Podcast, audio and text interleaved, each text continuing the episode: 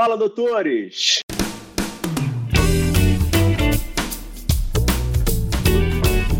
Fala, doutores! Eu sou Ricardo Valente, oftalmologista aqui do Rio de Janeiro, idealizador do canal Fala Doutores, canal que eu venho tentando trazer aí modelos aí dentro da medicina que me espelham, que são exemplos para mim. Hoje venho aí, tem que pedir desculpa para vocês que eu venho puxando muita sardinha para o meu lado, né? Mas é porque tem muita fera na oftalmologia. Então hoje não podia deixar de trazer aí um, um, mestre aí, um professor meu aí, que vou, vou agradecer aí já de antemão aí os diversos ensinamentos que ele me trouxe aí durante a minha caminhada aí de formação de oftalmologista. Um super é, cirurgião de catarata, um médico oftalmologista de mão cheia, professor da USP com uma grande presença acadêmica, secretário-geral hoje do Conselho Brasileiro de Oftalmologia, idealizador aí desse curso que eu estava falando que eu fiz e que ele me ajudou muito. É o principal curso de catarata e faca emulsificação que a gente tem no Brasil. Pode ser que seja o do mundo. O Newton vai falar aí para a gente daqui a pouco. Autor de inúmeros artigos científicos e de três livros. Professor Newton Cara Júnior. Tudo bem, Newton? Tudo bom, Ricardo? É um prazer te ver de novo agora, embora seja virtual, mas é, para vocês saberem, né? Vocês espectadores saberem, o Ricardo, a gente conhece há muito tempo, ele, eu conheci ele quando ele é residente, frequentava os nossos cursos de transfer de habilidade e educação, sempre se destacou com ideias boas, raciocínio, reflexão. Então, para mim, não é uma surpresa ver o Ricardo aí sendo formador de opinião, é, descobrindo coisas, criatividade, bolando maneiras aí de, de, de de, de, atuar com, com novidade, de engajar os outros. É, o professor sempre sabe, né, percebe quando o aluno tem um, tem um futuro brilhante pela frente. É o caso do Ricardo. Parabéns, Ricardo. Te agradeço, agradeço aí pelo teu tempo aí. Tá sempre super corrido, mas vamos lá pelo início para a gente contar essa tua história aí, que é bacana. Começando pelo início, Newton, me conta aí, conta para gente como é que foi aí teu início acadêmico, teu período de infância? Newton é filho aí de um dos principais oftalmologistas do país e do mundo, né? Então isso traz aí uma história completamente diferenciada. Conta pra gente aí como é que foi tua infância, Newton. O, o, é, é, é engraçado porque as pessoas falam que assim, ah, não, é, para mim seria óbvio, né, ter feito oftalmologia, né? Mas sabe que não foi tão óbvio assim, não é tão óbvio assim. É, em casa, por exemplo, se a gente for fazer uma amostragem, nós somos em cinco irmãos. Né? Tá. Três oftalmologistas e dois não. Quer dizer, então, uhum. é, se fosse uma coisa tão natural, cinco teriam feito Sim. oftalmologia, né? Quer dizer, não teve nenhuma pressão e nenhuma, nenhuma indução é, para isso. Mas o que teve é o seguinte: com 17, 18 anos, tem que escolher uma, tem, tem que escolher uma profissão para o resto da vida, você vai aquilo que você conhece. Né? Então, oftalmologia eu conhecia já. Né? E sabia que eu gostava. De repente, é, se eu conhecesse a engenharia, eu poderia gostar da engenharia e resolver ter feito engenharia, mas eu não conheci. Naquela época eu não conhecia engenharia, não conhecia direito, eu conhecia medicina, barra oftalmologia, e eu sabia que eu gostava. Então, vamos lá, fiz oftalmologia. O que, que eu me arrependo durante a faculdade, Ricardo, e aí vai servir de lição para os graduandos de medicina, eu me arrependo muito de já ter escolhido oftalmologia no primeiro ano da faculdade. Eu me, me, eu me, me, arrependo, porque eu já entrei na faculdade de medicina para ser oftalmologista. É, e, lógico, é, tiveram pontos positivos, por exemplo, eu já cheguei, já fui direto do departamento de oftalmologia, eu me formei na Unesp, em Botucatu. Eu fui direto para o departamento de oftalmologia, me apresentei, é, me dispus a fazer trabalhos científicos, atuar lá. Então, é, é, publiquei dois trabalhos científicos durante a, durante a graduação, isso logo nos primeiros anos, fiz monitoria de oftalmologia, então participei de uma série de projetos comunitários como graduando, quer dizer, então eu já me fui me, assim, eu já fui, fui avançando na oftalmologia desde a graduação, mas é, você acaba ao se focar muito, você acaba deixando de ver outras coisas. Então, por exemplo, talvez eu pudesse ter me dedicado melhor, mais para ginecologia, me dedicado mais para as aulas de cirurgia, é, mas quando você já vai direcionado, o que, que acontece? Assim, é, automaticamente, sem a gente uhum. forçar isso, né? É, você já vai estudando para saber aquilo que você precisa. Quer dizer, então, dentro da clínica médica, o que, que eu preciso para ser um bom oftalmologista? Reumatologia, endocrinologia. Então, eu já fui sabendo, foi, foi automaticamente, inconscientemente, eu fui atrás daquilo que eu precisava. Lógico, uhum. como oftalmologia, isso como oftalmologista, isso me, me, dá, me traz bons resultados, mas como médico geral, você acaba te limitando, quer dizer, aquilo que, então, que não tinha muita, muita, muita interface, você acabava prestando menos atenção. E aí eu sofri na residência e no consultório, porque, ora, nós médicos liberais, né, você com o seu paciente na sua frente, for um paciente do convênio, de uma clínica que não é só, uhum. na frente do seu paciente, você quer resolver o problema do paciente, né? Se ele vem, faz uma consulta, se desloca até você, você quer resolver o problema dele. Ele espera que você resolva o problema dele.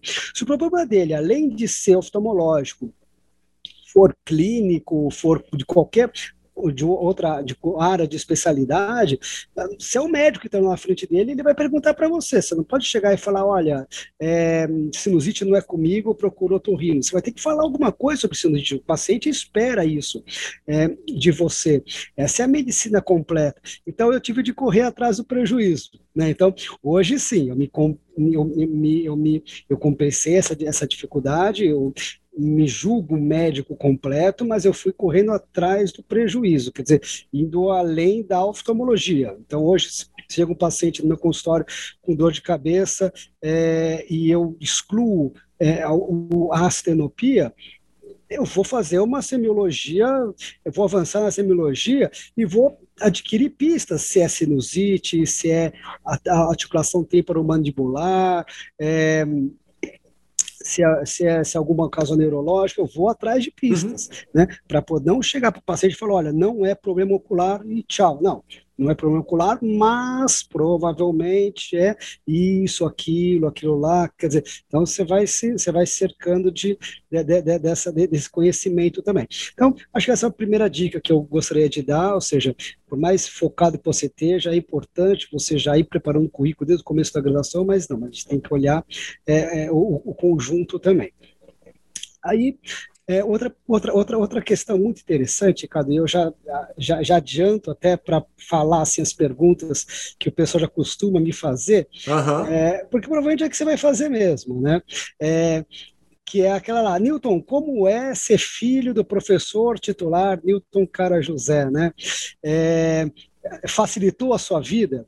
Né? Essa é pergunta que todo mundo me faz, achando que minha vida foi muito fácil por causa disso. Olha, Ricardo, no começo foi na faculdade foi mais fácil mesmo, porque o pessoal é, eu tinha, eu tinha uma, uma, uma, uma interatividade diferente com os meus professores. Mas acabou a faculdade, é, assim, o, o, a situação se inverteu. Então eu digo que hoje eu consegui, eu consegui ter todos os benefícios que isso me, que, esse, que essa posição me, me, me, me, possibilitava, mas eu também paguei todos os, os, os ônus dessa, dessa posição. Então, é, vamos lá holofotes, eu sempre tive sobre holofotes, quer dizer, nada que eu uhum. fizesse uhum. sairia, é, é, passaria desapercebido. Se eu fosse mal numa prova, todo mundo ia ficar sabendo, ia comentar. Se eu fosse bem numa prova, era a minha obrigação. Se eu fizesse alguma coisa errada, é, eu virava notícia de primeira página, se eu fizesse tudo certinho, era a minha obrigação. E aí por diante, né? Ou seja, a minha cobrança sempre foi muito maior. Ah, Newton, e as suas oportunidades? Ora, oportunidades aparecem para todo mundo. A diferença é, você consegue aproveitar essas oportunidades? Então, sim, eu tive muitas oportunidades, é, alguma delas a mais também, que portas que essa situação é, de ser filho de um oftalmologista é, famoso me possibilitaram, mas eu, eu, eu fui eu quem, quem, quem as aproveitei. Agora, o ponto é, depois da residência, aí o que era bônus virou ônus. Né? Então, pai, não nenhum pai consegue acompanhar o filho no colo a vida inteira. Então, quando eu comecei a atuar sozinho, aí eu comecei a ser alvo de bastante preconceito. Né? E é isso mesmo, bastante preconceito. Não só os adversários do meu pai viraram meus adversários, como também é, aqueles que tinham ciúmes também viraram meus adversários. Na verdade, Ricardo, eu herdei um monte de adversário que eu nem sabia uhum. que existiam. Né? Uhum. E de repente eu era maltratado aqui, falavam mal de mim lá, e no final toda a minha vida começou a ser mais difícil. Né? Então, uhum. vamos lá. É, progressão acadêmica. Né? É, ora, o, na universidade, o, a, a, os cargos. Você é o mais velho, Newton? Dos sou irmãos? mais velho. Sou mais velho. Na universidade, a progressão acadêmica ela vai afunilando, então os espaços vão diminuindo. Ora, eu lá no comecinho, pelo fato da minha hereditariedade, vamos dizer assim, o pessoal já me via como candidato a professor titular de qualquer lugar que eu estivesse, né? E uhum. aí as portas já estavam se fechando. Oh, essa, esse aqui vai ser nosso, nosso, nosso, nosso desafiante daqui 20 anos, né? Então, ah. já as, as, os anticorpos já estavam formados, né? Uhum. É, então, sempre tive uma vida muito difícil, né? Em, em termos, de, em termos de, de, de, coletividade, até por causa disso, né? É, o que me deixou mais forte, esse foi o ponto, me deixou mais forte. Eu não, não tenho nada que reclamar porque, é, como você mesmo, mesmo, mesmo, mesmo observou, olha onde eu cheguei, né? Então, professor da USP, é, secretário-geral do CBO, é, tanta coisa que eu fiz, minha passagem pela Sociedade Brasileira de, é, Associação Brasileira de Catarata e Refrativa, é, produção acadêmica e tantas coisas mais, editoração científica, é, então... Ah, como é que você reagia no início, Newton? Você conseguiu, obviamente, ter uma baita de uma resiliência. Mas nesse período aí que você ficava tomando só paulada na cabeça, não sabia nem de onde vinha. É, como, é que é, como é que foi, como é que foi o teu, esse momento? Você reagia bem? Você ficou mais fechado? Como é que foi isso? Ah, Ricardo, você fica esperto rapidinho, cara. Você fica esperto muito rápido. Toma a primeira, é, né? Você aprende. É, hoje a minha vida é essa. Assim, se eu entro num ambiente desfavorável, num ambiente hostil, assim, é, é, é, o que eu sempre tá em casa. Né? eu estou em casa, entre aspas, eu estou em casa, é, porque é isso, eu vou lá, converso com um, já sei o que dizer, o que não dizer, tenho cuidado com o que eu falo, cuidado com o que eu escrevo, é, escuto muito mais do que falo, tipo, você vai aprendendo, né? Com os erros você vai aprendendo, então você fica muito mais esperto nessa hora, né? É, o que eu posso dizer é o seguinte: olha quanto, como resultado final, olha quantos filhos de oftalmologistas famosos existem. Né, por aí. Né, acho que pelo menos conhece, todo, cada um conhece pelo menos uns 20 filhos de uhum. oftalmologistas famosos. Né? É, ser filho de oftalmologista famoso, influente, é, é, é, é, garantia de sucesso? Não é, porque a maioria tá o, não, são, não são todos que, que, que cresceram Sim. academicamente, é, é, profissionalmente e, e, e, tudo mais. Quer dizer, então, não é isso, não, não é só isso, não é tão fácil como a princípio pode parecer, não é tão fácil, é muito difícil. Se fosse, não fosse tão difícil assim, todo filho oftalmologista famoso ia estar mais famoso que o pai, porque tem, vamos dizer, a orientação em casa, tem o DNA e tem também o, o todo o apoio logístico. Quer dizer, então não é assim, né? É, é, é a situação é bem diferente. Então, eu posso dizer que eu, eu por ser filho do professor Newton, eu, eu, eu, eu, eu beneficiei bastante, mas também eu sofri bastante, né? E de tudo isso a gente consegue tirar o nosso proveito. E me diz um negócio, é, dentro desse proveito, você conseguiu é, sugar muito do teu pai? Você tinha um contato profissional com ele? Ou, ou era algo. Eu, eu, eu, falei com, com, com, com o Rubinho Belfort Júnior, o, o, neto, né? É, e ele falava, né? Poxa, na, em casa a gente não conversava sobre oftalmologia. O Rubinho em casa era, era outra coisa. Então, eu tinha o um contato profissional com ele na Paulista, mas fora não. Como é que foi isso para você? Ah, não, total. Contato total, orientação total, 24 horas por dia, 7 dias por semana, porque é, não, em casa o meu pai vive oftalmologia, né? Essa é a vida dele. É uma gera, outra é uma outra geração. A vida, o lazer dele é oftalmologia. Você fala assim, professor Newton, você quer viajar para a Europa no verão, ficar na praia, você quer ir para o Congresso? É, eu falo, eu quero ir para o Congresso. Não é aquela pegadinha lá do, do, você quer uma caixa enferrujada ou uma Ferrari, né? Ele não está vendo nada. Não, conscientemente, eu quero ir para o Congresso. Né? Então, é, até hoje, é, é, assim, tirando a época da pandemia, é, é inacreditável.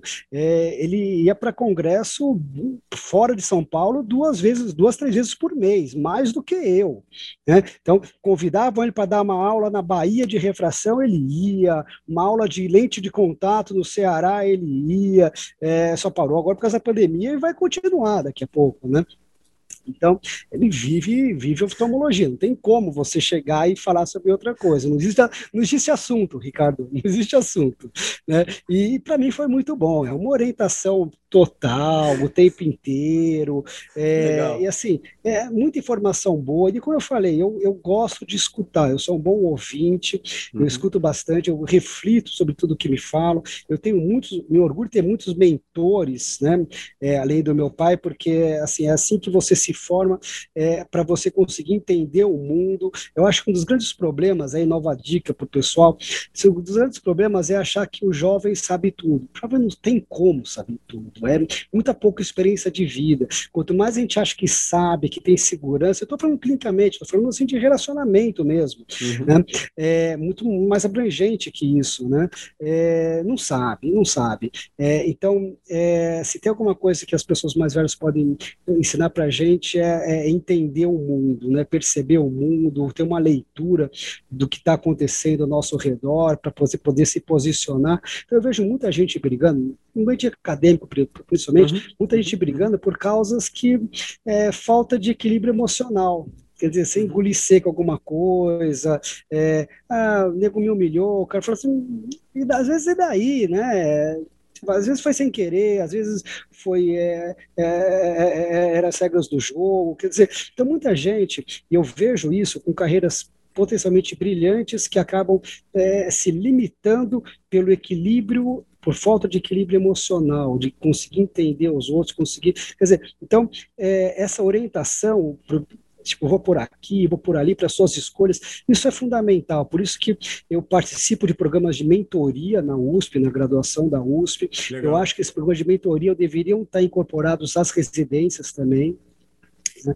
É, porque eu acho que faz diferença é a orientação. Então você fala assim, Newton, hoje você vê vantagem competitiva nos filhos de oftalmologistas, Olha, eu vejo de vantagem, mas não pelo que todo mundo pensa, ah, porque tem a clínica montada. Imagina, isso não é uhum. é vantagem nenhuma, porque paciente uhum. não se transfere. Ah, é uma clínica que já tem seus pacientes que vão para qualquer lugar. Então a clínica não é. Então o paciente não é da clínica. Se a clínica for comprada, ela, ela sai da sua mão, né?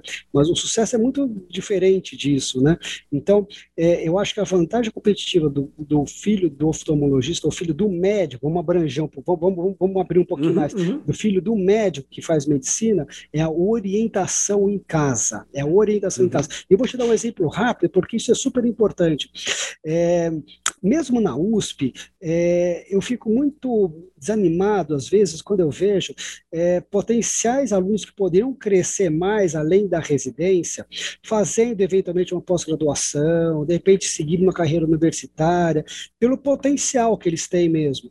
Mas, de repente, o pessoal fala: olha, é, não é essa vida que eu que eu, que eu, que eu, que eu, não é essa vida que eu posso escolher, não é que eu quero escolher, eu posso escolher, eu já tenho que pôr dinheiro em casa, meus pais foram lá, pagaram a minha faculdade, estão é, me sustentando ainda, agora depois desses três anos de residência eu preciso trabalhar para retornar esse dinheiro para eles, ou meus pais já avisaram que não vão me bancar mais. Quer dizer, sem essa tranquilidade financeira e e, e, e, e, vamos dizer estratégica, né? Uhum. É, o médico ele fica muito, ele, ele, ele, tem seus horizontes muito limitados. Então, lógico, é, nós estamos falando de seis anos de medicina, três anos de, de, de residência, nove anos. Mas isso é o começo. Você sai para trabalhar depois dos seus três anos de residência, é, você vai ter um sucesso. Mas se você continuar você tem um potencial na universidade, você continuar uhum. estudando, uhum. ensinando, publicando,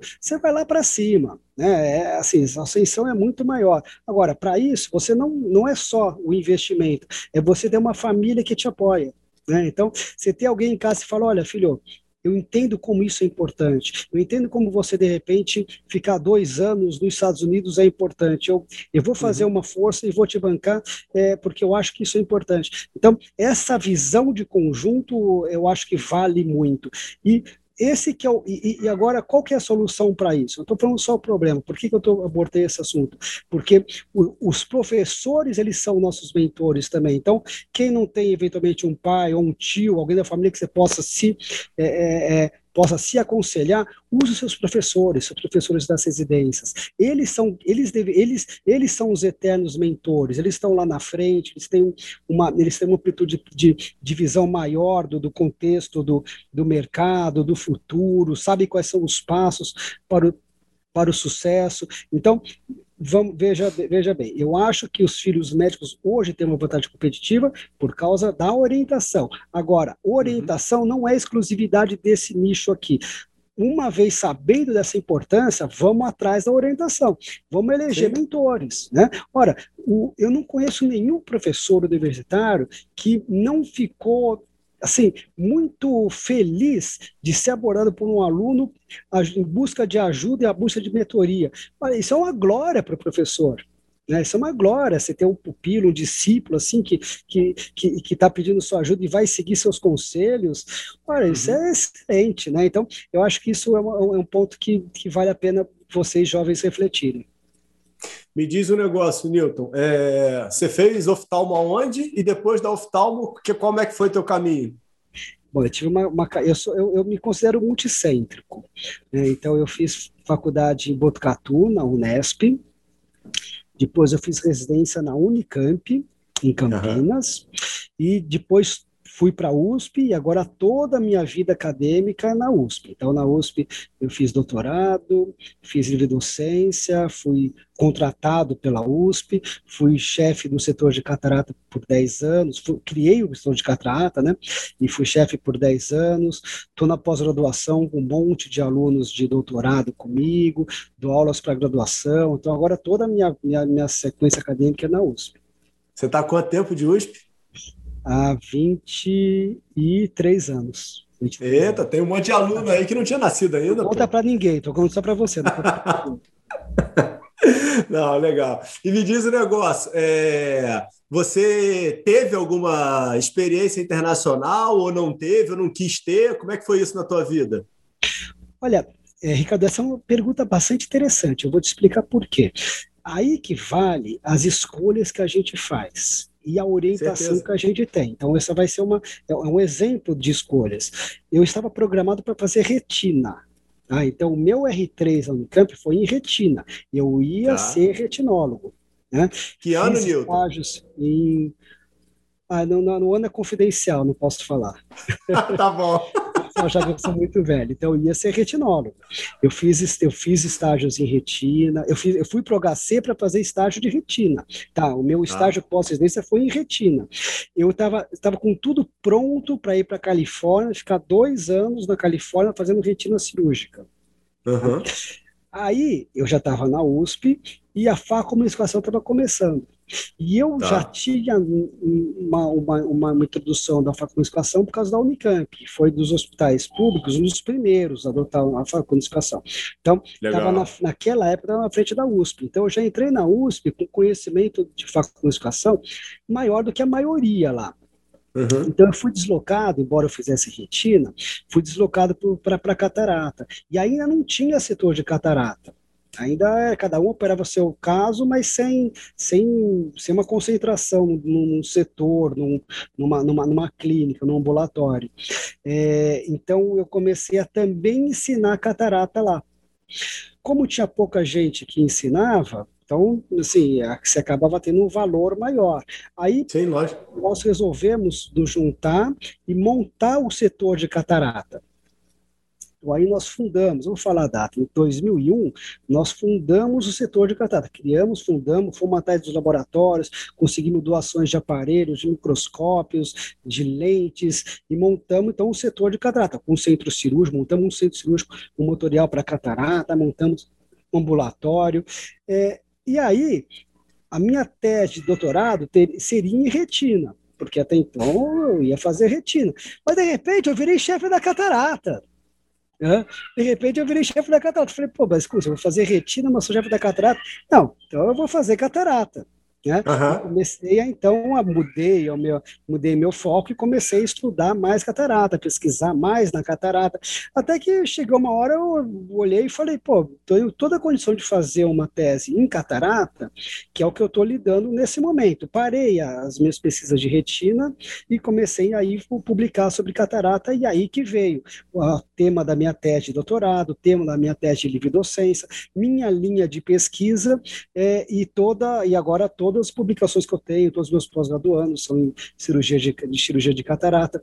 Aí que ficou espremido aquela história de posterior, porque a minha Sim. sequência seria dois anos de fellow de retina na USP, depois ir para o exterior, ficar mais dois anos, depois voltar para a USP, né? fazer uma bolsa sanduíche de, Legal. de, de eu já estava na pós-graduação, e depois voltar para a USP para defender, após e ficar lá como, como retilólogo. Mas é, esses dois anos, para mim, iam valer ouro, porque a gente estava começando a montar um serviço. Como você está começando a montar um serviço e você vai embora? Né? As coisas estavam acontecendo muito rápido. Eu falei, não, então não dá para ir, eu vou ficar, vou abandonar a retina, eu vou ficar no, no, Brasil e vou continuar, vou ficar na USP, vou continuar fazendo, fazendo, fazendo as minhas coisas da catrata. Aí você vai ver. E aí teve apoio familiar? Total apoio familiar. Ou, ou, deu, ou deu uma roubada direto, foi, uma briga generalizada. Não, não vai para Califórnia? Ah, pelo legal. contrário, meu pai me ajudou a falar: não, olha, nesse momento é melhor você ficar aqui. Eu queria legal. ir. Ricardo, que jovem que não quer ficar dois anos. Lógico, lógico, imagino. Olha, você não precisa se preocupar com o dinheiro, porque você não está trabalhando, você não está. Sim, sim. É, vira festa né, vira festa. Mas não, eu fiquei, montei meu consultório nessa época, então foi tudo, as coisas foram acontecendo muito rápido para mim, por isso que não deu para sair. Agora, se você chega e, e, e, se você chega, aí que vale a orientação. Se você chega e fala assim, olha, o que que eu iria ganhar, vamos, vamos sistematizar, o que que eu iria ganhar indo para o exterior?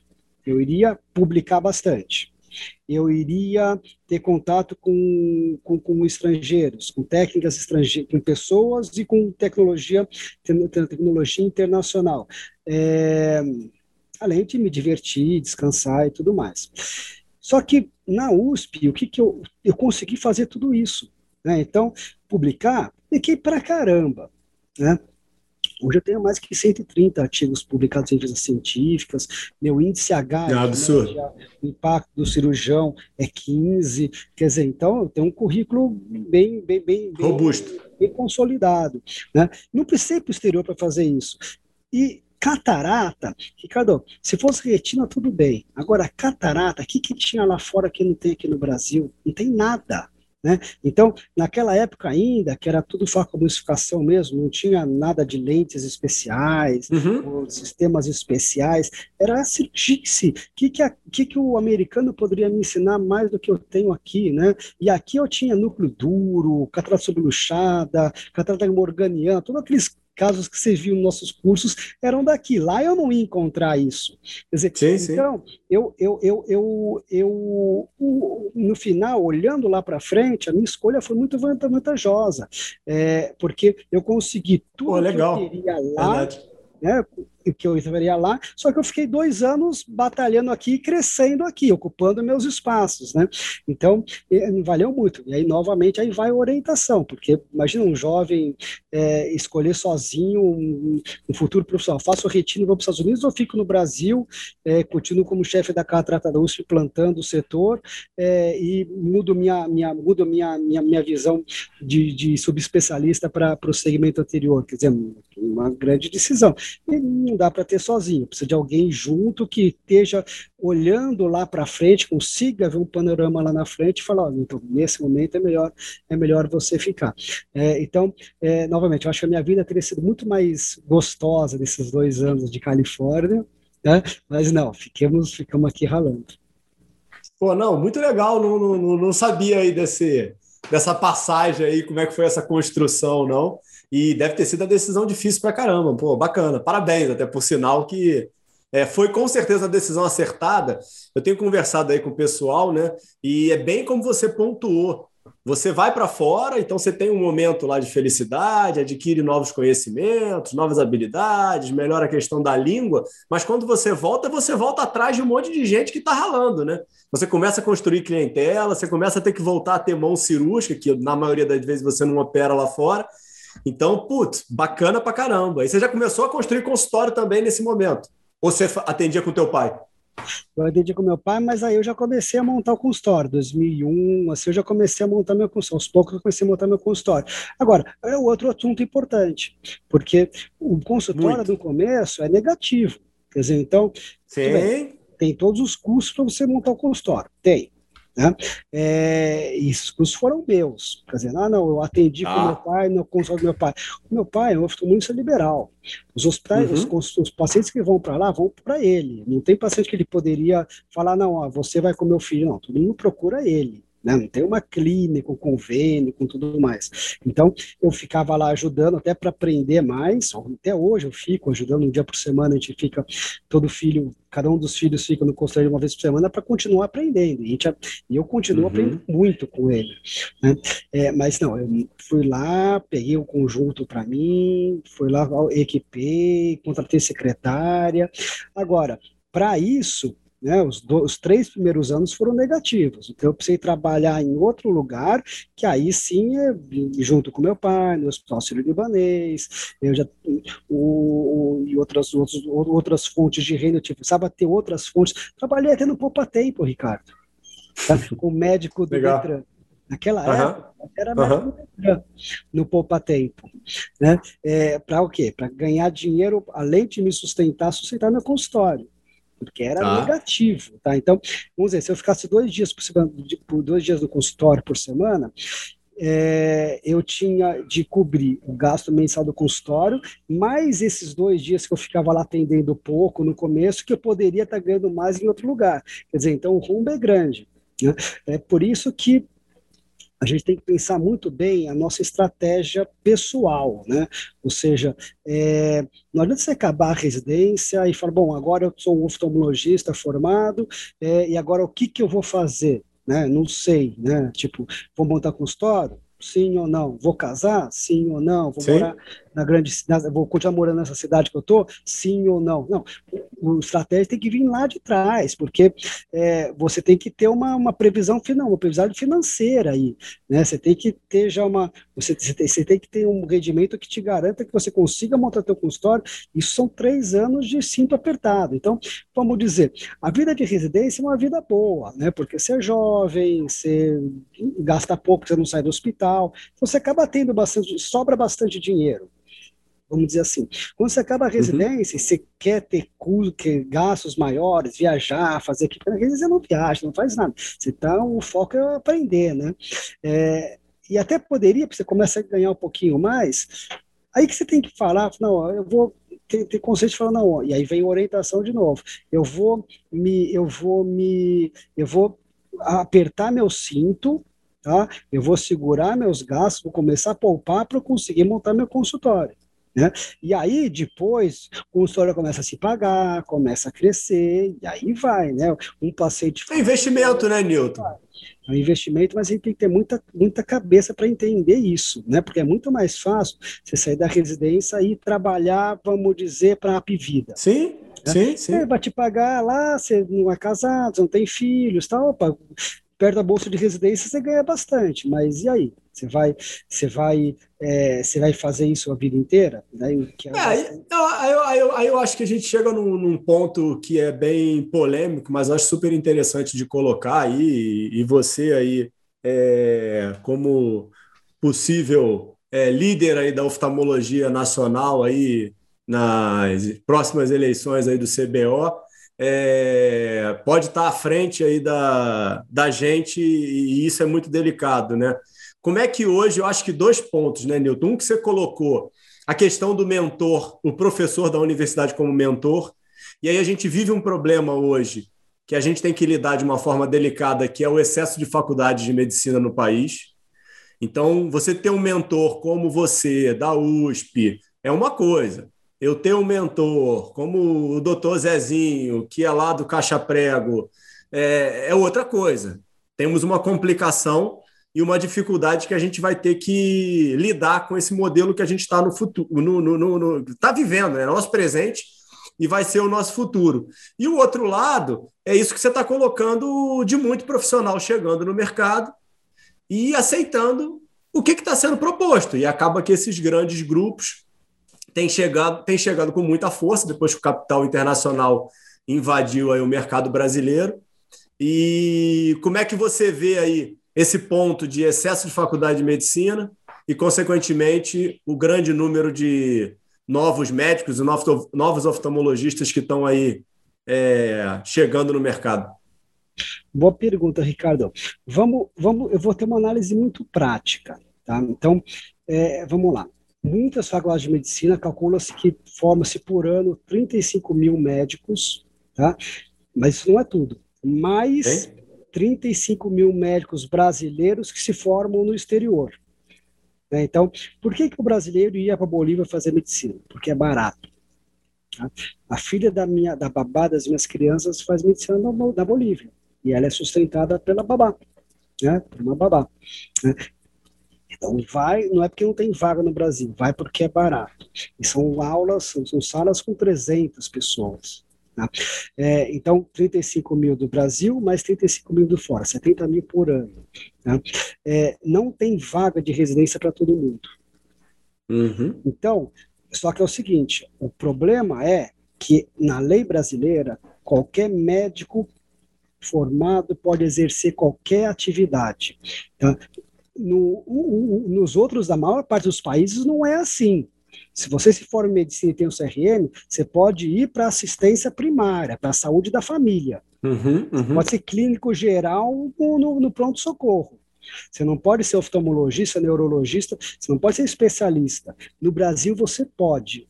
Né? E, e, é isso uma coisa que a gente vai ter que, vai ter que resolver. Ou com prova de revalida para todo. Talvez a, a, a, possibilidade mais, mais é, real seja um revalida para todo mundo. Uhum. Talvez essa seja a saída. Todo mundo que se forma no, no Brasil, no exterior, vai fazer o mesmo revalida para saber quem pode realmente tirar o seu CRM. Tá? Essa pode ser uma solução. Ou mudar a lei, quer dizer, você se forma como médico, você vira clínico. Né? É, uhum. É, mas não é, não pode atuar como especialista. Então, o que, que a lei diz hoje? A lei diz que se eu não tenho o título de especialista ou o tal do RQE, que é a, a residência uhum, uhum, na uhum. MEC, eu posso ser, eu posso atuar na saúde ocular, mas eu uhum. não posso dizer que eu sou oftalmologista. Mas eu posso trabalhar na saúde ocular. na prática, Ricardo, dá na mesma, né? Porque. Perdão, dá mesmo quem está me filmando para falar que eu não vou falar que eu sou oftalmologista, primeiro, para ter essa prova, e segundo, mesmo se filmarem, e daí? Né? Não vai acontecer nada. Então, na prática, eles trabalham como oftalmologista e falam que são oftalmologistas e dá tudo na mesma. Tá? O nosso problema, Ricardo, e eu escrevi um livro, inclusive, sobre isso, um livro de, depois eu te mandei uma foto, né? depois distribui, depois divulga, divulga no seu blog, por favor. Ah, sim, sim. A, o ensino da oftalmologia no século XXI, onde eu deixei bem estruturado essa parte assim do futuro do, da oftalmologia liberal, o que que te, o que está acontecendo e o que, que a gente pode fazer para melhorar. Né? Então, o problema da oftalmologia Ricardo, é, se a gente começar a refletir bem, não é o excesso de oftalmologistas. Esse pode ser um problema, mas não é o maior problema. O problema é o problema são os oftalmologistas mal formados. Oftalmologista, quando eu falo, é tudo. Todo, todo médico uhum. que trabalha na saúde ocular que não teve a devida formação possível. E essa massa que é o nosso problema, porque é, é um pessoal que vai está no consultório, vai receber cliente, vai medir pressão intraocular, deveria examinar a retina, deveria examinar uhum. a córnea, mas não tem preparo técnico para isso. E aí não é uma questão de eu de ser estudioso ou não ser estudioso. É questão você vai aprender aonde. Né? Se, um, se, um reside, se, um, se um jovem é, médico sair da faculdade e procurar você no seu consultório ou eu no meu consultório, falar, olha, Ricardo, Newton, eu posso ser residente de vocês no consultório? A gente pode até falar, pode, mas o que, que ele vai aprender do nosso consultório? Nada. Né? O que, que vai aprender no nosso consultório de oftalmologia assim, com a gente, sozinho, sendo que o nosso foco não é nem lá no consultório, não é ficar ensinando, né? Quer dizer, não tem os lugares certos para você, apropriados para você aprender, que são os serviços de especialização. Então, com poucas vagas, porque as vagas não aumentaram proporcionalmente a esses, a, ao número de, de médicos formados, e lógico, nem pode, nem, nem é questão de aumentar mesmo, é questão que isso aqui deveria, não deveria estar tão alto, mas está, e isso nós não conseguimos fazer nada. Então, o nosso problema são os médicos mal formados, que não tiveram a chance, que também são vítimas, tá? Não vou falar que eles são que eles são que eles são culpados de nada. Eles são vítimas, né? Eles se formaram em medicina, fizeram o que eles podiam, mas não conseguiram entrar numa residência porque tem pouca vaga de residência para o governo não pensou nessa equação, né? Só que eles vão trabalhar como oftalmologistas e esse é o pessoal que vai trabalhar para o plano de saúde verticalizado, que vai trabalhar para a grande consolidada, ganhando pouco porque eles não têm outra opção.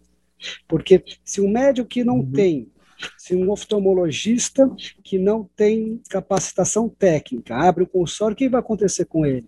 Vai fechar no mês seguinte, porque não vai diagnosticar nada, não vai fazer mal óculos, então ele não vai conseguir ser competitivo. Uhum. No SUS também ele não pode ir, porque eles exigem, exigem titulação.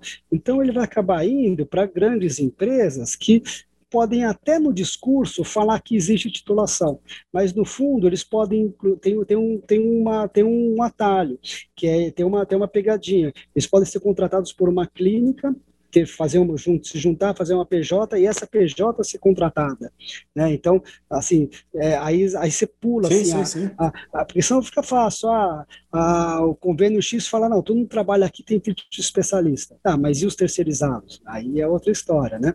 Quer dizer, uhum. então vai, né, vai, vai trabalhar, mas no fundo ele é o quê? No fundo ele é quase que um optometrista, assim, você não, não uhum. tem, né? não tem capacitação.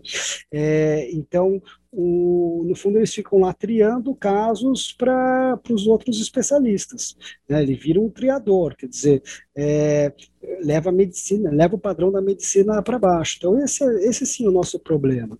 É, é, talvez, talvez o nosso maior problema que a gente tem que resolver isso. E aí, o que, que é? Pressionar para fazer prova, porque você tem como você diminuir o número de faculdades. Você até pode, mas essa resposta não vai ser imediata.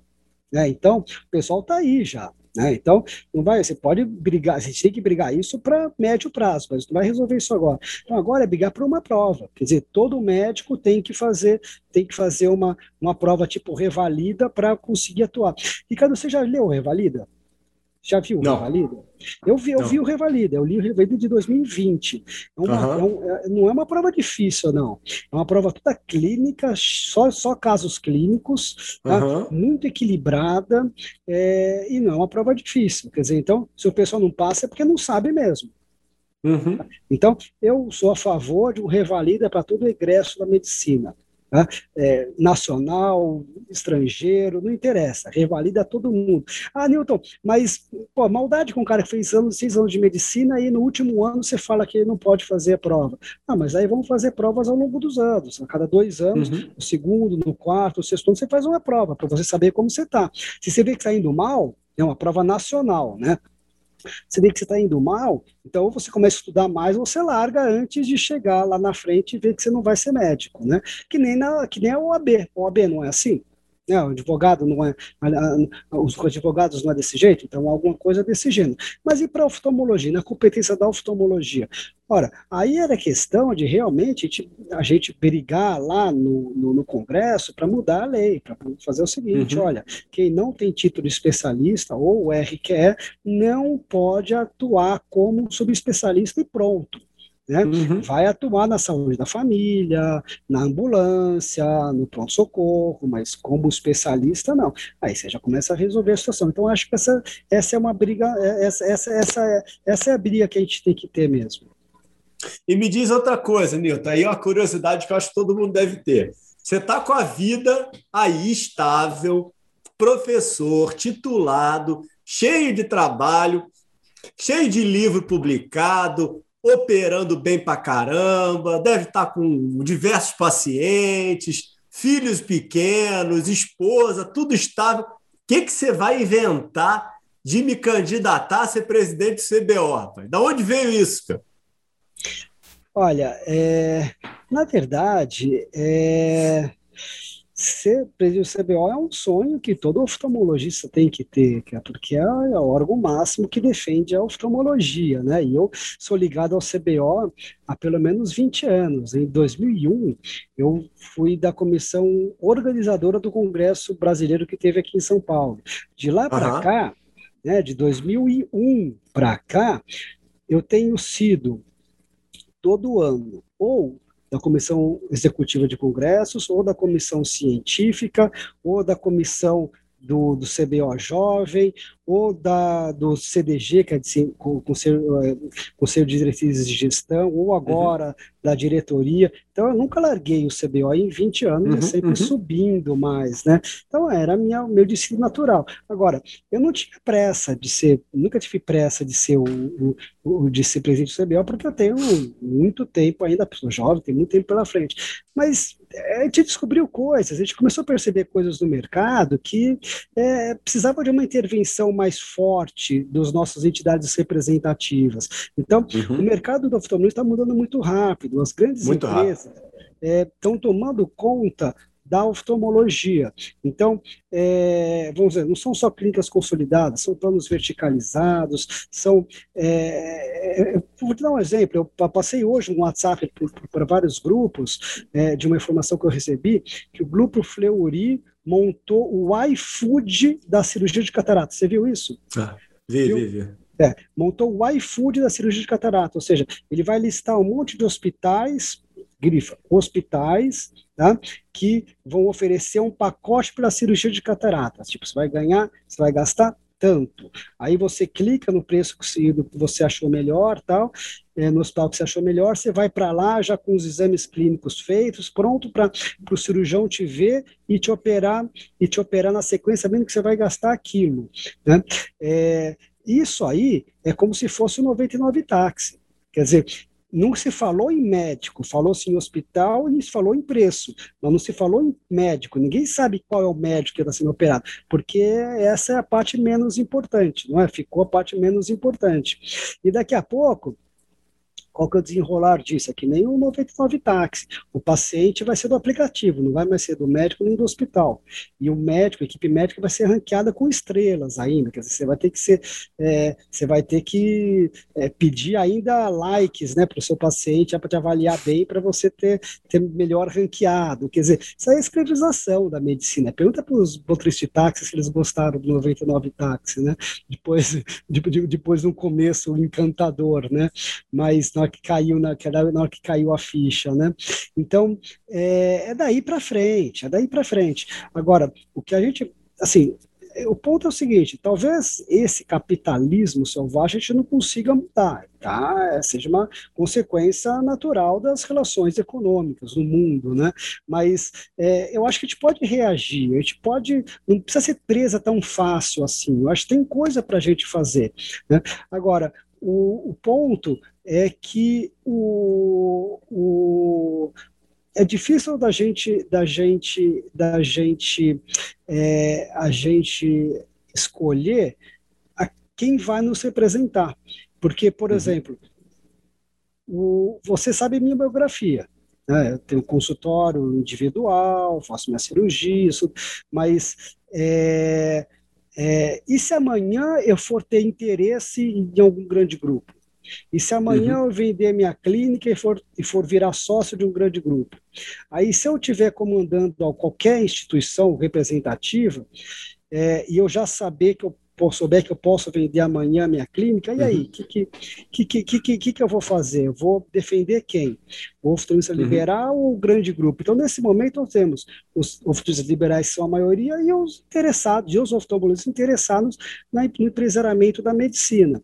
É, só que esse empresariamento não é só questão de eu ganhar dinheiro e por, por minha, por minha, por meu, pelo meu talento, pelas minhas qualidades. É eu ganhar dinheiro aqui porque o outro ganhou menos. Para eu ganhar mais, o outro tem que ganhar menos. Isso a gente consegue ver pelo que já está acontecendo. Então, por exemplo, em Brasília, é, um plano de saúde fez um contrato com uma, com uma, com uma grande clínica dessas consolidadas, é, que é, o acordo era, eles atenderiam todos os pacientes desse plano de saúde por uma tabela menor, vamos dizer assim, por uma tabela menor, tá? por, uhum. um, por um valor menor.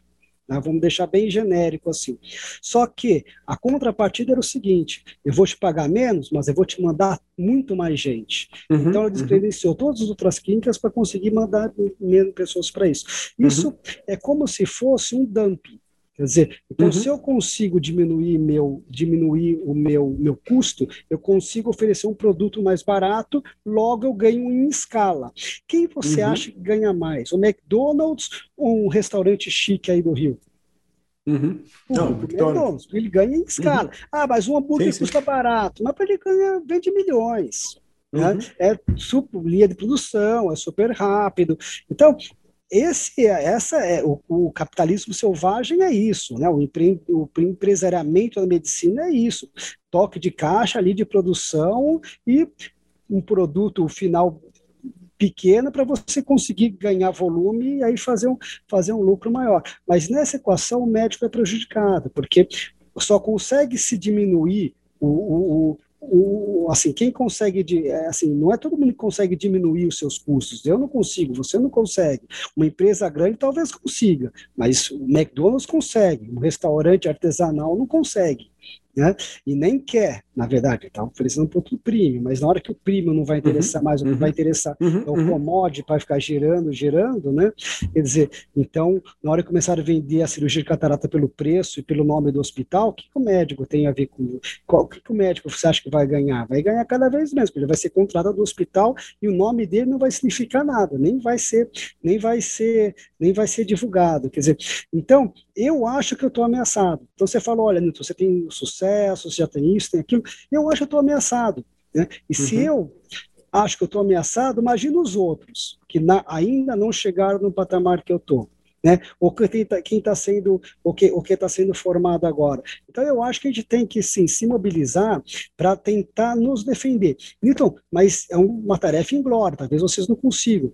Pode ser, mas pelo menos vamos, primeiro, tentar, e segundo, no mínimo, nós vamos atrasar esse processo. E só nós temos só e, e para nos defender, só nossas instituições representativas se conseguem, né? CBO uhum. liderando isso tudo. Quer dizer, então quem conversa com a AMB, com o CFM, com o Ministério Público, é o CBO. Não está eu, Newton, professor universitário, bater lá no Ministério Público e falar isso, ou bater lá no CFM, ó, quero uhum. que vocês façam isso.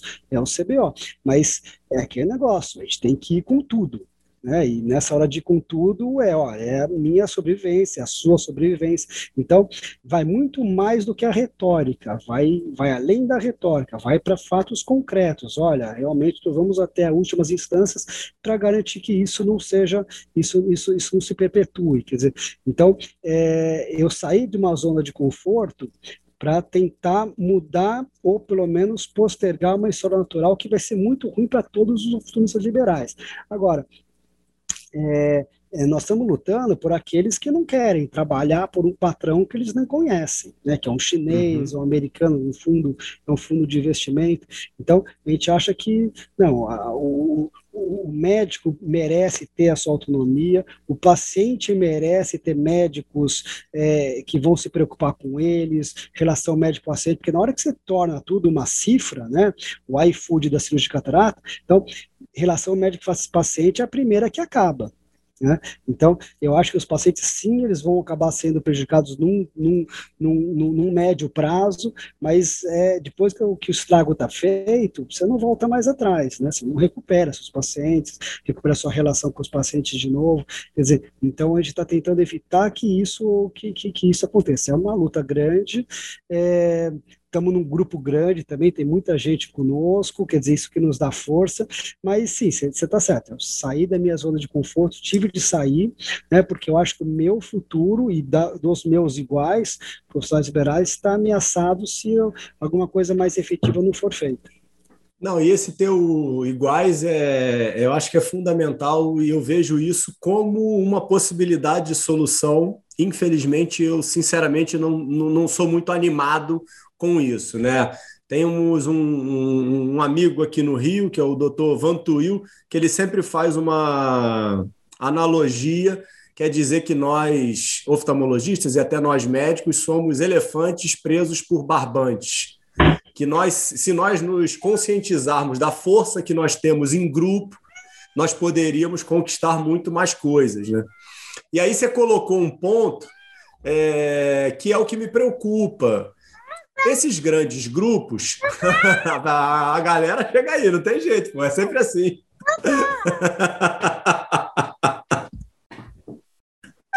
deixa, deixa, deixa o pessoal participar, deixa o pessoal participar aí, pô.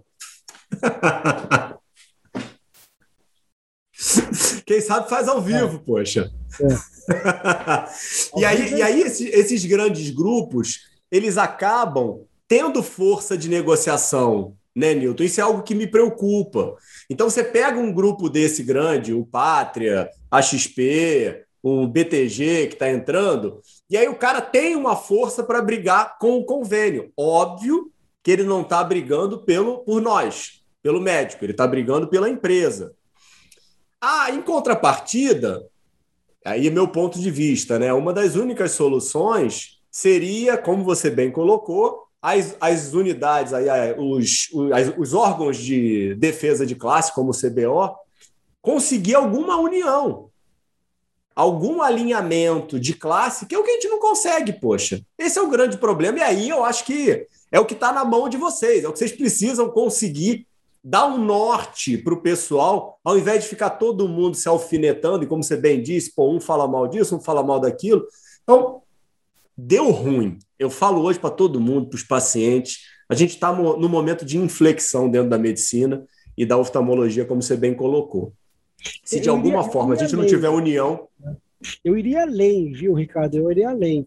Porque, ó, vamos, vamos analisar. Quando as empresas começaram, as clínicas começaram a se consolidar, o que eles externavam era o seguinte: olha, nós vamos juntar várias clínicas grandes, porque aí o nosso lucro ele vai vir da negociação em escala, que eu vou pagar menos, e do enxugamento sim. da máquina administrativa. Quer dizer, eu não vou ter um contador para cada clínica, sim, sim, eu não vou ter um administrador para cada clínica, vou montar uma central telefônica única, e aí eu vou e aí esse vai ser o meu lucro. Faz sentido. Justificar.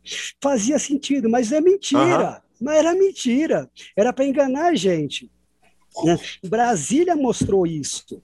Né? Ou seja, não foi suficiente. Na hora que o CEO, o CEO internacional, os acionistas falaram: eu quero um lucro maior do que está me mandando, né? Uhum. pode dar um jeito, eles foram para o the next level. E qual que era o passo seguinte? Técnicas predatórias de mercado. Então, fizeram um pacote o, o, um valor menor para aumentar a quantidade e ganhar na escala também dos pacientes.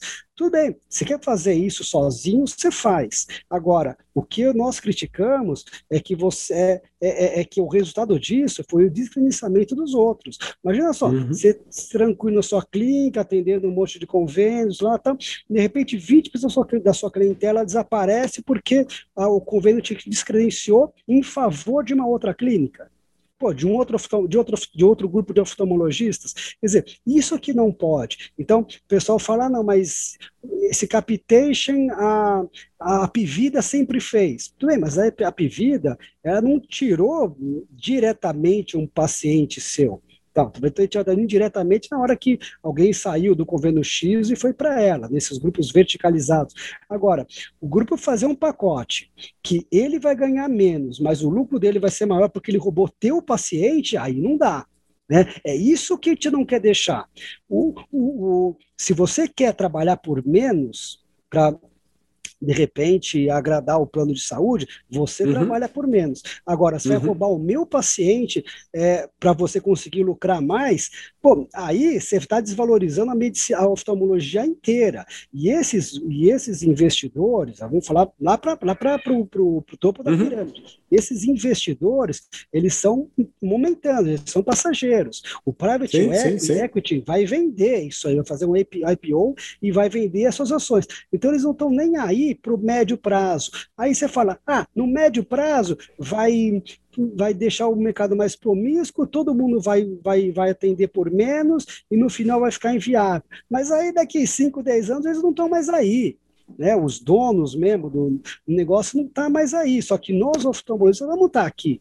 E aí, sim, sim. você vai recuperar seu paciente, vai recuperar as condições de mercado. É, há um mês atrás teve uma, uma, uma, uma, entrevista com o deputado Irã Gonçalves, que é nosso defensor na Câmara dos Deputados, e ele, ele, ele, ele, ele foi bem, bem direto. Falou: Newton, hoje 6% dos oftalmologistas do Brasil tem relação com grandes empresas de saúde. São sócios ou trabalham, ou seja, tem interesses em grandes, em grandes empresas de saúde. Uhum. Nesse momento, né, é, eles não representam a gente. Eles têm uhum. interesse aqui e o nosso interesse é outro. Né? Então, a sobrevivência deles não passa para a nossa sobrevivência. Os interesses não são mais convergentes. Então, o que nós estamos criticando não é a venda das clínicas. Todo mundo pode vender o que quer uhum. e ganhar seu dinheiro merecido, e que bom que tenha sucesso, lógico. Né? Nós estamos criticando é se as nossas, né, se, né, se as sim, nossas sim, sim, instituições que nos representam, que vão brigar por nós, elas estão realmente brigando por nós, ou é uma cortina de fumaça, faz muito barulho, uhum né? e pouca efetividade, porque de repente os interesses são outros. Então, lembra do si, não estou afirmando. Então, essa é a sim, nossa sim. luta para garantir isso. Quer dizer, quem está gerenciando as, a, as instituições. Então, vamos lá, vamos, vamos, vamos entender quais são, quais são os interesses. Porque, Ricardo, sempre dá para fazer mais. E a gente, olhando para trás, a gente percebe uhum, isso. Uhum. Né? A situação está melhorando? Não está melhorando. Né? Você, eu, todos os ouvintes, nós ganhávamos mais dois, três, quatro anos atrás ou estamos ganhando mais agora? Né? Em geral. Está ganhando uhum. menos. Né? Sim, sim. A tendência é ganhar cada vez menos. Tem luz no fim de tudo? Não tem. A situação vai piorar. Né? E aí, você vai você, você vai concordar com isso, vai baixar a cabeça e falar, ah, é a vida mesmo, e acabou, eu vou fazer outra coisa, né? O que, que você vai fazer? O que, que você faria se não fosse a medicina?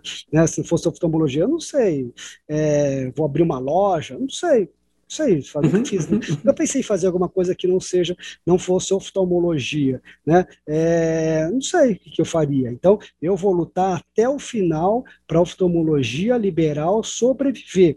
Ah, mas isso não vai virar mais, não vai durar mais de 10 anos. Pelo menos vão ser 10 anos muito felizes nossos. Ah, 15 anos, seja 15 anos. Desistir agora e ficar resignado, tipo, ah, tudo bem, o captation é isso, ah, a consolidação é isso. Bom, eu já entendi entendi, é, aceitar que isso é um mercado, é um capitalismo que veio para ficar e que é no mundo inteiro, independe da gente, não, isso aceitar, não vou aceitar. Né? Então, acho que a gente tem que ir atrás, é, é, é, é judicial, CAD. CAD seria um grande aliado nosso, né? É, numa mesa para negociar, para fazer uma mediação, CFM, AMB, e aí, mais coisas efetivas, porque eu não estou vendo a situação melhorar, não. E me diz um negócio aí para a gente tentar ir meio que num desfecho aí nisso, pensando aí no, no público que eu tento atingir aí dos nossos jovens médicos aí, estudantes de medicina e formandos. Como é que você vê aí, possivelmente estando à frente aí do, do, do, do órgão máximo da oftalmologia, aconselhar esses jovens para que eles tomem o melhor caminho e consigam ter um futuro melhor como profissionais liberais? Como é que você vê isso daí? Estudem, estudem, estudem. Eu acho que é, a gente tem que é, se preparar muito. Assim, a situação do mercado está cada vez mais difícil, está cada vez mais difícil. Logo, a gente tem que estar muito melhor preparado para enfrentar esse mercado. E, e, assim, e é possível, né? É, se me falar assim, Newton, é possível eu montar um consórcio de sucesso na zona sul do Rio de Janeiro? Assim, talvez seja muito difícil, talvez demore muito, é, mas é, muito mais viável que isso é você montar um consultório na periferia, é, no interior do país, numa cidade menor, se você, onde se você for um bom oftalmologista, vai todo mundo se da região se consultar com você, operar com você. você é, Ricardo, quantos pacientes de fora do Rio você atende aí? Eu atendo um monte de paciente de fora de São Paulo aqui. Você acha que eles não gostariam de ter um médico que eles confiassem, né? Perto da casa deles. Ninguém gosta de ficar pegando avião, pegando carro para se consultar. Então, esse mercado existe para o médico bem formado, para o médico, pro, pro, pro médico com bom potencial, porque o espaço tem. Agora, se falar, vai todo mundo ficar na zona sul de São Paulo e do Rio. Aí talvez outra vez seja mais difícil, mas é, então vamos procurar um lugar, mas você vai ter que ser bem informado, você vai ter que cantar o paciente, vai ter que mostrar um algo diferente. Ou seja, você acha que o McDonald's vai desbancar todos os food trucks? Né? Eles ganham muito mais, estão muito mais organizados, mas o paciente, né, o público, ele quer ele se, ele, ele, ele, se dispõe a pagar um pouco mais por uma coisa personal, por um produto personalizado, por um sorriso lá no cara do chapeiro, é, por uma conversa lá com o cara que está tá atrás do balcão, coisa do meio do ano, você não tem isso, é pá, pá, pum, pá. Então, tem uhum. o público para isso. O que a gente não quer é que o fast food engula de vez o food truck. Né? Uhum. É, tudo bem, Posso não montar meu food truck na zona sul do Rio, mas eu, em algum lugar eu posso montar. Eu quero montar. Sim. Agora, é isso, é se formar bem, é ter uma estratégia boa de para onde você vai, é, é, ficar perto dos seus professores, elegê-los como mentores, alçá-los ao mentor. Uma coisa é ser professor, outra coisa é ser mentor. Se você é aluno alçar a mentor, ele vai ficar muito lisonjeado, vai ficar ter um orgulho disso e vai se empenhar para realmente ser um bom mentor para você. Né? É, então, é, eu acho que tem muita coisa que a gente pode fazer. Novamente, eu, eu recomendo esse livro que a gente escreveu, O Ensino da, da no século XXI, porque ele é para tudo. Né? Ele, ele estimula reflexões de como que vai ser a nossa... Está na Amazon, Newton? É, boa ideia. Onde é que acha ele digital? Tá, tá o... Vou olhar, vou procurar. O, eu, vou, eu vou te mandar o, eu vou te mandar o contato. Eu tô, é, assim, não, não, tem congresso, então não tem nas livrarias dos congressos. Né? Teria na cultura médica, mas é, por enquanto, por hora, eu vou te passar o contato. A gente está vendendo por WhatsApp e mandando por, por, Legal por correio, vou te passar o contato. Então eu recomendo, sim. porque assim, é, é, são dicas de reflexões, que estimulam reflexões, que vão fazer a gente pensar melhor em como que a gente pode vencer lá na frente. Novamente, não é todo mundo que se forma para ser chapeiro do McDonald's. Né, para uhum. trabalhar na linha de produção de uma empresa de saúde, você não conhece nenhum chefe. Né?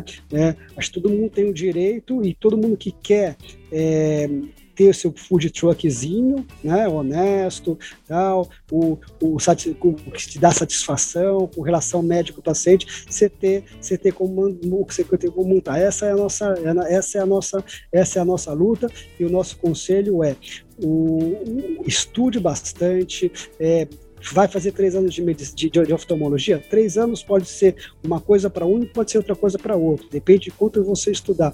Tem uma frase, Ricardo, eu ouvi muito de mim, de todo lugar que eu escrevo. A, a residência, a especialização se compromete com o ensino mas não necessariamente com o aprendizado. Uma coisa é eu ensinar, eu falar o que eu quero falar. Outra coisa é você, aluno, entender e aproveitar o que eu estou ensinando, o que eu estou te oferecendo. Isso depende do aluno. Então, três anos uhum. pode ser muito para um, pode ser pouco para outro, pode ser pouco aproveitado por outro. É, então, é, nesses três anos de exência, tentar aprender o máximo possível. Ah, tem um tempo extra, folga, de folga aqui, pô, vai para o centro cirúrgico, vai para outro lugar, vai para algum uhum. laboratório que você goste, vai para outra instituição vai para outra instituição, sim, sim. É, aproveita, aproveita para aprender mais, porque depois que acabou a residência, fica difícil de aprender. Doutor Newton, maravilha. Obrigado aí pelo teu tempo. Tá aí todo pegado aí nesse é, período pré-eleitoral tá? Sucesso aí para você e para todo mundo aí que está junto com você, tá? Obrigado pelo teu tempo, pela participação. Foi um, uma honra aí te encontrar virtualmente e tomara que dê tudo certo aí, que seus caminhos aí continuem iluminados, tá bom? Obrigado, Ricardo. Obrigado pela oportunidade e um abraço a todos os ouvintes. Boa noite a todos. Um abraço. Tá bom, gente. Abração.